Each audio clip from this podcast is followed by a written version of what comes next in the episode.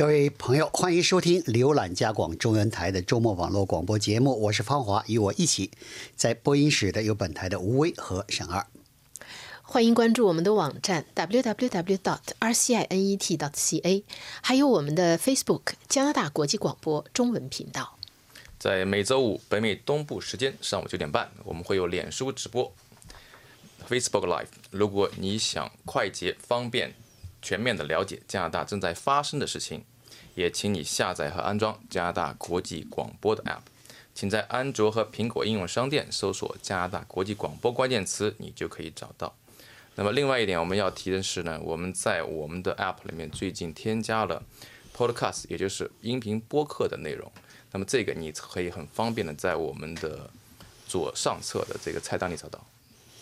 音频播客 名字是倒是挺新颖，实际上这个中国，呃。就是在中国这个广播历史上呢，有一个有一个很受欢迎的，但是多少年以前就存在的节目，叫什么叫呃小说连续广播是啊，还有广播剧，广播剧，哎，这都是非常受欢迎的。对，实际上就是现在的播客了。而且那会儿我记得什么，尤其广播剧吧，广播剧一个广播剧，还有就是小说连续广播，比如那个呃袁阔成说的评书，那每天到点儿的时候大家都等着听，是吧？对对，那是非常受欢迎的。说实。在的，如果要是现在的播客能够做到那个程度，那绝对不愁这个没有点击率了。这这是我们努力的方向。可是你 知道，CPC 我记得前一段时间大裁员的时候，把广播剧砍掉了，是就整个部门砍掉了。其实当时他当时呢，当时好像是觉得这种都是老的这个呃 format 的老的这个节目的结构，好像是在数据化时代里不受欢迎，嘣给扔掉了。哎，把洗澡水倒掉了，把孩子也扔掉了。但是现在一想，哎呀，还是过去这个东西也不错了。但人换了个新名字，好像是新的东西出来了。但是我就说，如果能做的像过去一样好啊，就算不错了。其实我们 加拿大国际广播在十几年前也做过这个，嗯，而且一直都是有更新的。但只不过说呢，现在呢，就是说这个东西重新又回潮，更流行了。那么大家又拿回来说，我们继续去做。啊，现在我们看看这个星期我们节目中的几篇报道，有一篇报道讲的是，呃，在中国武汉肺炎疫情日新月异的严重。一般我们说日新月异后边都跟一个好词儿啊，日新月异的发展。好，现在呢是日新月异的恶化严重。在这种情况下呢，这个网上各种各样的说法都有。其中一个说法就是说呢，这个是武汉肺炎的病毒啊。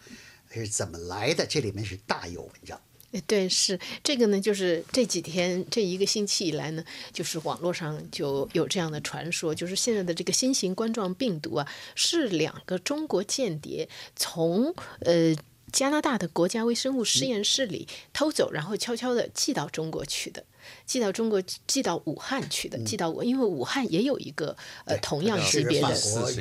对法国原件的病毒病毒实验室。但据说这个原件的这个原件的这个呃建设的时候，可能法国方面的设计还是不错的，但是在建设的过程中出了一些有一些问题，比如说应该是整个是负压的，但那负压的这个这个东西最后呢，或者是没在那，或者是不工作，或者是没有这个很高的效率。所以这个呢，如果是负压失效的话，会很容易造成泄露啊，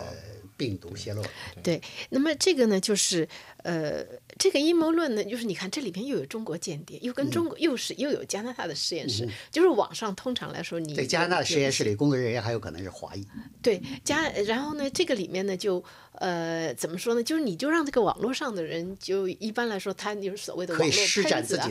他一开始的时候可能都有点懵，到底应该骂谁？骂加拿大还是骂中国？还是骂谁？就是如果是，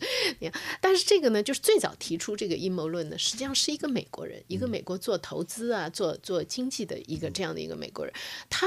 引用了一篇就是加拿大广播公司的报告，现在在屏幕上出现的就是这这个就这所谓的两个中国间谍是这位女士呢，就是加拿大国家呃国家微生物实验室的病毒学家。和她的丈夫叫陈克定，就是他们两个人。那么 CBC 在呃七月份的时候有一篇报道，就是讲到就是在七月五号的时候，他们夫妇俩连上他们两个人，尤其是就是个邱博士带的中国研究生。中国留学生大概有五名，一起就突然就被加那个加拿大皇家骑警强行带离实验室，而且他们的那个进入实验室的许可证也被取消了。呃，然后呢就进行调查，而且那个实验室里的工作人员也被告知，研究人员也被告知说不要跟他们联系。所以呢，呃，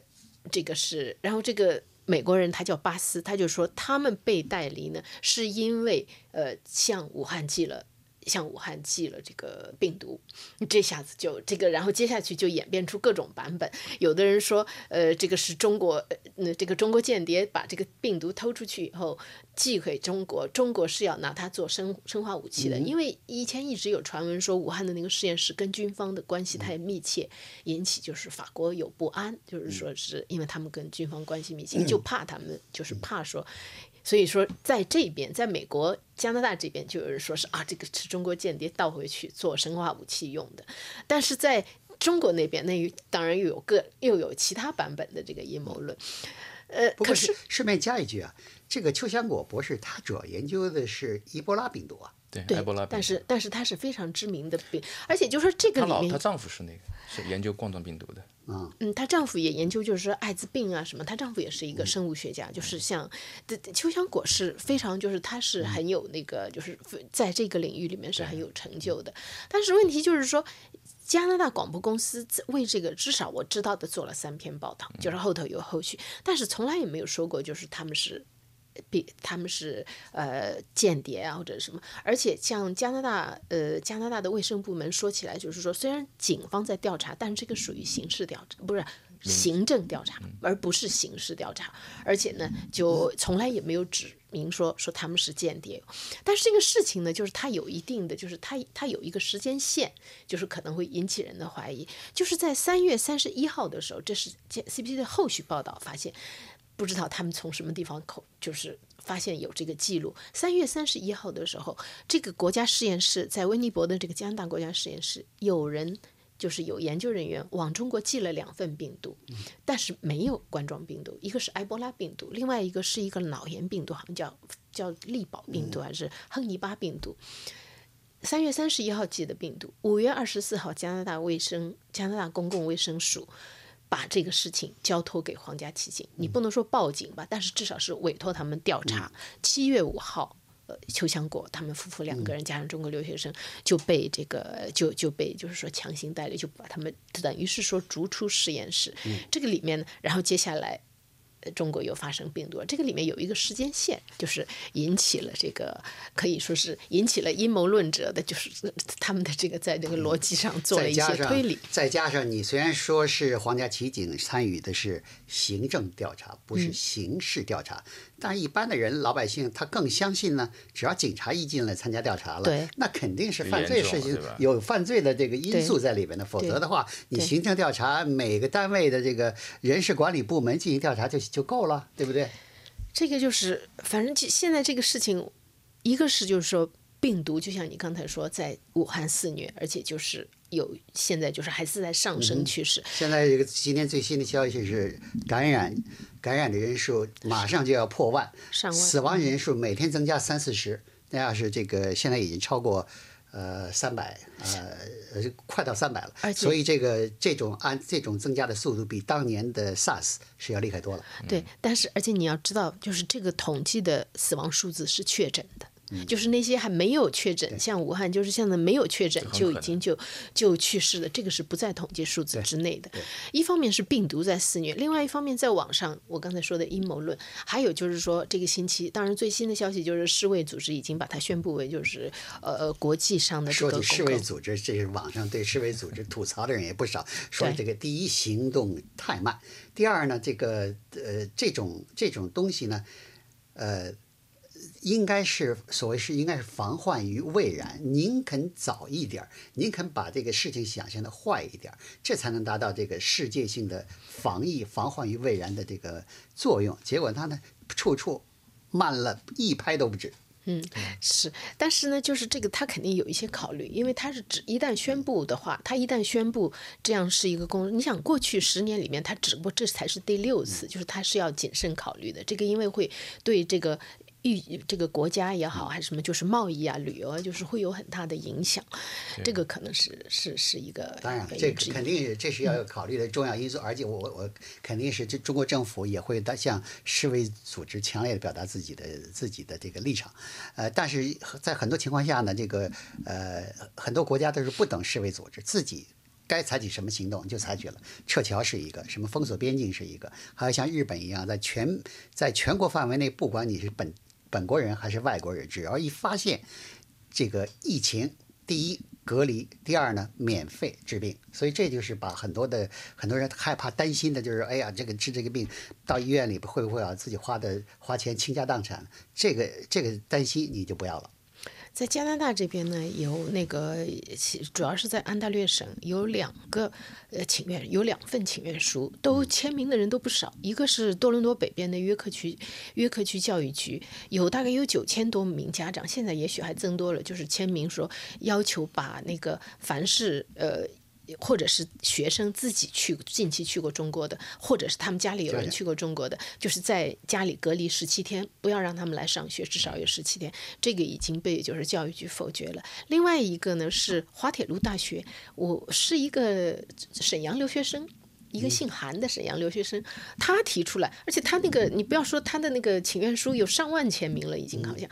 呃，他提出来说封锁校就是关闭校园，让学生愿意在自己在家里上课就自己上课。他据他说呢，是因为很多留学生有点害害怕去那个叫人多的地方，也就是另外呢，就是加拿大的很多大学，这个像滑铁卢大学、多伦多大学，呃，华裔的学生啊，实在实在是很多，非常多，人口很多的。嗯，但是呢，至少这两个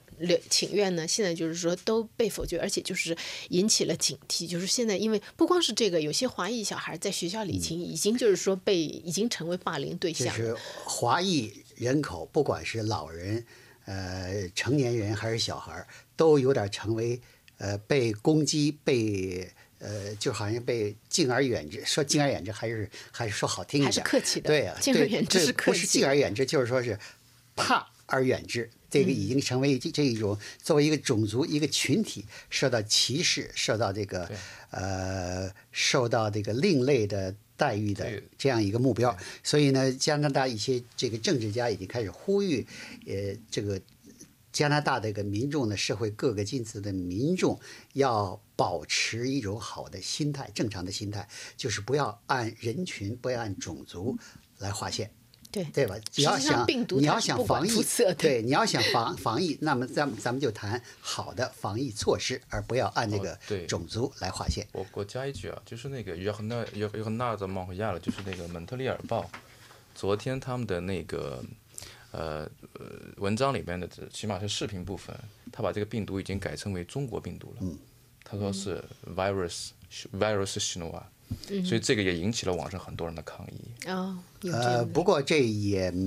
呃，说中国病毒、武汉病毒本来已经武汉病毒的时候中国病毒也没有太大的区别了，因为现在确实在中国已经是你看那个地图来看吧，啊，对，它陷落的时候呢，就是要用深颜深颜色红色来代替，你看已经一片红了，对，连西藏都有的病例了。对，啊，下面一个题目的讲的是。呃，油管呢？对，创新资助案例，呃，这方面又有什么新的进展？是，呃，油管这个就 YouTube，它这个创新基金呢，呃，也蛮多的，两千五百万，二零一八年呢，提供给就是说你所有申请的这个呃媒体机构吧。那这笔钱呢，主要就是拿出来呢，你可以做各种各样的实验，做你喜欢做的内容，然后呢，就是放到放到 YouTube 上，然后看这个接受度，然后从这些案例中呢，是不是能够得到新的一些启发，或者说能够研究下一步这个由 YouTube 它在新闻这个领域的这个一个发展的一个方向。那么，那如果说两千五百万块钱这个就放在那儿说这个一笔钱的话，这个是非常抽象的，对吧？他们用到哪个具体东西实际上是不清楚的。那么现在呢，就是说他把案例给发出来了，就是那个案例呢，你就可以来仔细的看它分析它这两千五百万到底是干了什么事情，然后取得了什么进展，然后作为媒体单位呢，我们能够学到什么东西啊？呃，我这个它有很多，它这个有八十七个新闻机构，那不可能把八十七个案例都看一遍啊。那个我大概选了几个，也就是说 YouTube 它自己推荐的几个案例。那么呃，这个案例之一呢，跟我们这关系还算是比较密切呢，是台湾的这个一个新闻机构叫东升新闻，它叫 EBC 啊。这个这个新闻这个还是蛮有名的、蛮流行的一个新闻一个电视台吧，做新闻分析一类的。那么它的一个关键词呢，我现在把这个几个案例呢都找出关键词来，这样讲的比较清楚一点。这个对于这个东升新闻，它的关键词呢叫做直播，它把很多原来就是在电视这个频道上的一些节目，然后做成这个 YouTube 比较嗯。合适的这个直播的方式来放出去，然后他直播的同时呢，他加上了这个观众的这个现场的评论，这个是 YouTube 最今年还有可能是去年吧，来开始的一个蛮重要的一个举措，就他在任何视频的旁边、直播的旁边，你可以加一叫 Super Chat，就是可以直接跟那个主持人对话。那么这个就是东升新闻他们这个比较看重的一点，就是直播再加上直接的互动。那么这是一个第一个东升新闻。那另外一个呢，就是像法国的这个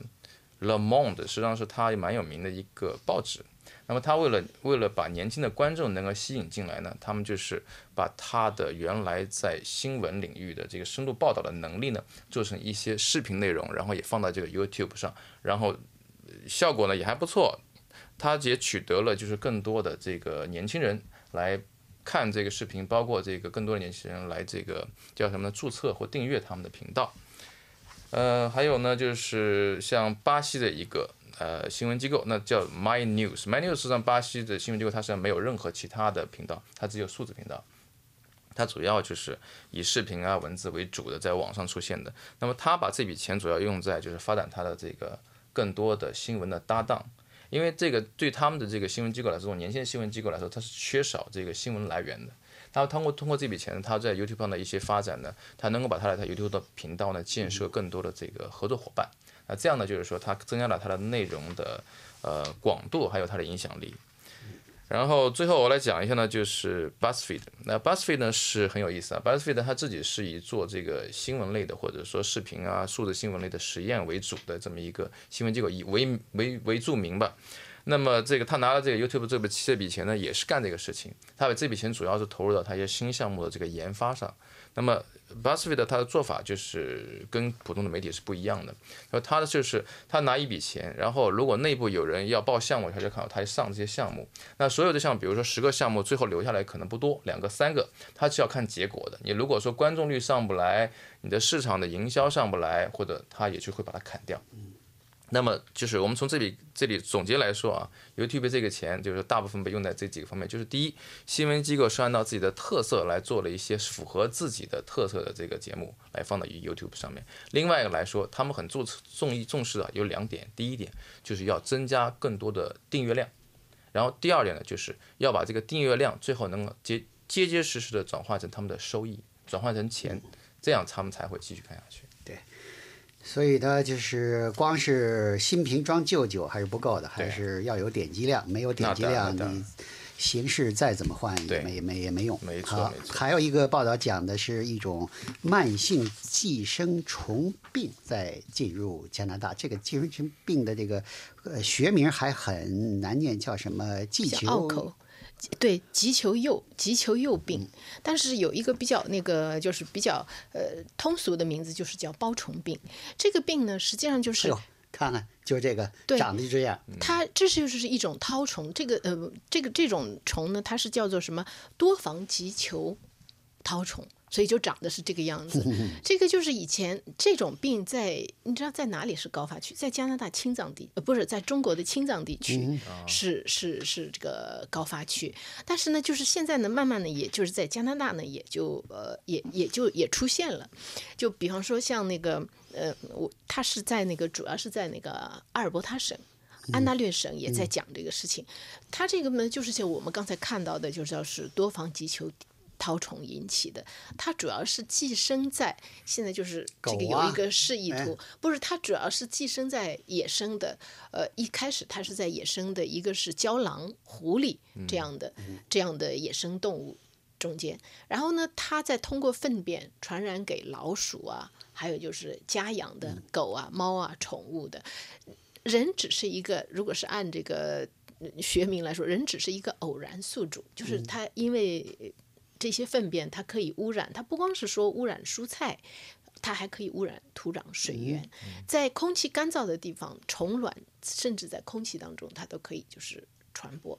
那么在，它要是既然能在青藏高原那样的这个苦寒的条件下。都能够这个一，你不是一开始从那儿传过来的，在那儿都是很，呃，他很适应那边的环境，所以如果到了加拿大这样的环境，就是更更容易生存了。对对对，嗯，但是在加拿大现在还不多，而且还有一个就是说，虽然青藏地区是高发区，这一次倒是，呃，至少是呃医学界认为觉得认为是它是首先是从欧洲传过来的，欧洲就是一个是狐狸，就是还有就是郊狼，现在呢就是这个病呢就是。它在传到人体，就是人，如果你误食了不清洁的这个蔬菜也好啊，什么东西，这个虫卵进入出体内以后，它就变成幼虫，它会会进入人的肝脏，在肝脏上引起病变。这个病呢？虽然少见，但是它有一个危险的地方，就是在早期头五到十年几乎没有症状，几乎没有症状。然后你又不能一一般来说不会发现，在在这样呢，就是很多的病例在阿尔伯塔省很多病例它都是误诊，就是在偶然发现的。像那个 CBC 报道就讲到过一个一个在阿尔伯塔省的一个。女性三十六岁，才三十六岁，但是呢，被诊断出患了一种很罕见的这个肝癌。阿姆斯特朗女士去年秋天的时候患了一种很罕见的肝癌，然后就需要动手术，而且医生告诉她说，你动了手术以后，可能也只有两到五年的时间。肝癌是一种是一种预后不好的癌症啊。对呀，然后她就动手术，动手术了以后，然后这个在手术台上，胸腔已经打开了，医生发现说。那个肝上呢有一个很大的肿瘤，相当于一个葡萄柚。葡萄柚是什么体积？基基本上就是最小的葡萄柚，也是大号的苹果，就是大苹一个苹果那么大的一个那个肿瘤，居然不是肝癌肿瘤，而是就是由这种。呃，罕见的绦虫引这个幼虫引起的那个病变，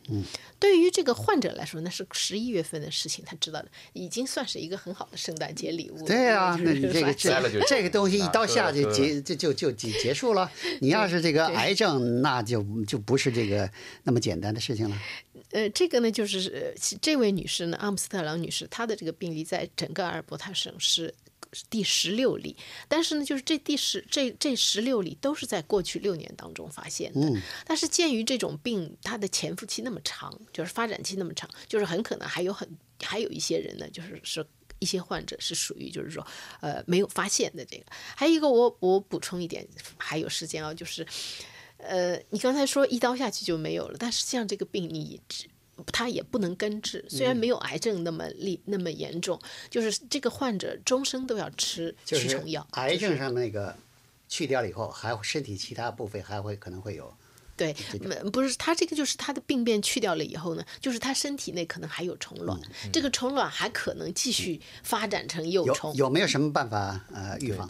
预防呢，就是说呃，你一方面就是说要自己注意清洁，勤洗手。嗯。就跟这个冠状病毒一样，还有一个就是，呃，家里如果有狗有猫的话，要定期给它们驱虫，因为大部分的这个患者呢，都是家里有猫狗的，都是这样。但是现在就是在加拿大呢，这种病现在还没有什么，没有什么特效药。呃，有些国家就是高发的一些国家呢，它有一些预防的药物，这个药在加拿大还没有生产，就是都还没有许可可以生产，但是已经引起关注。我刚这个就是我刚才说的高发区，在加拿大的所谓的高发区是阿尔伯塔省，但是在安大略省已经有什么圭尔夫大学啊，已经有这个专家在呼吁大家要注意这个传染病。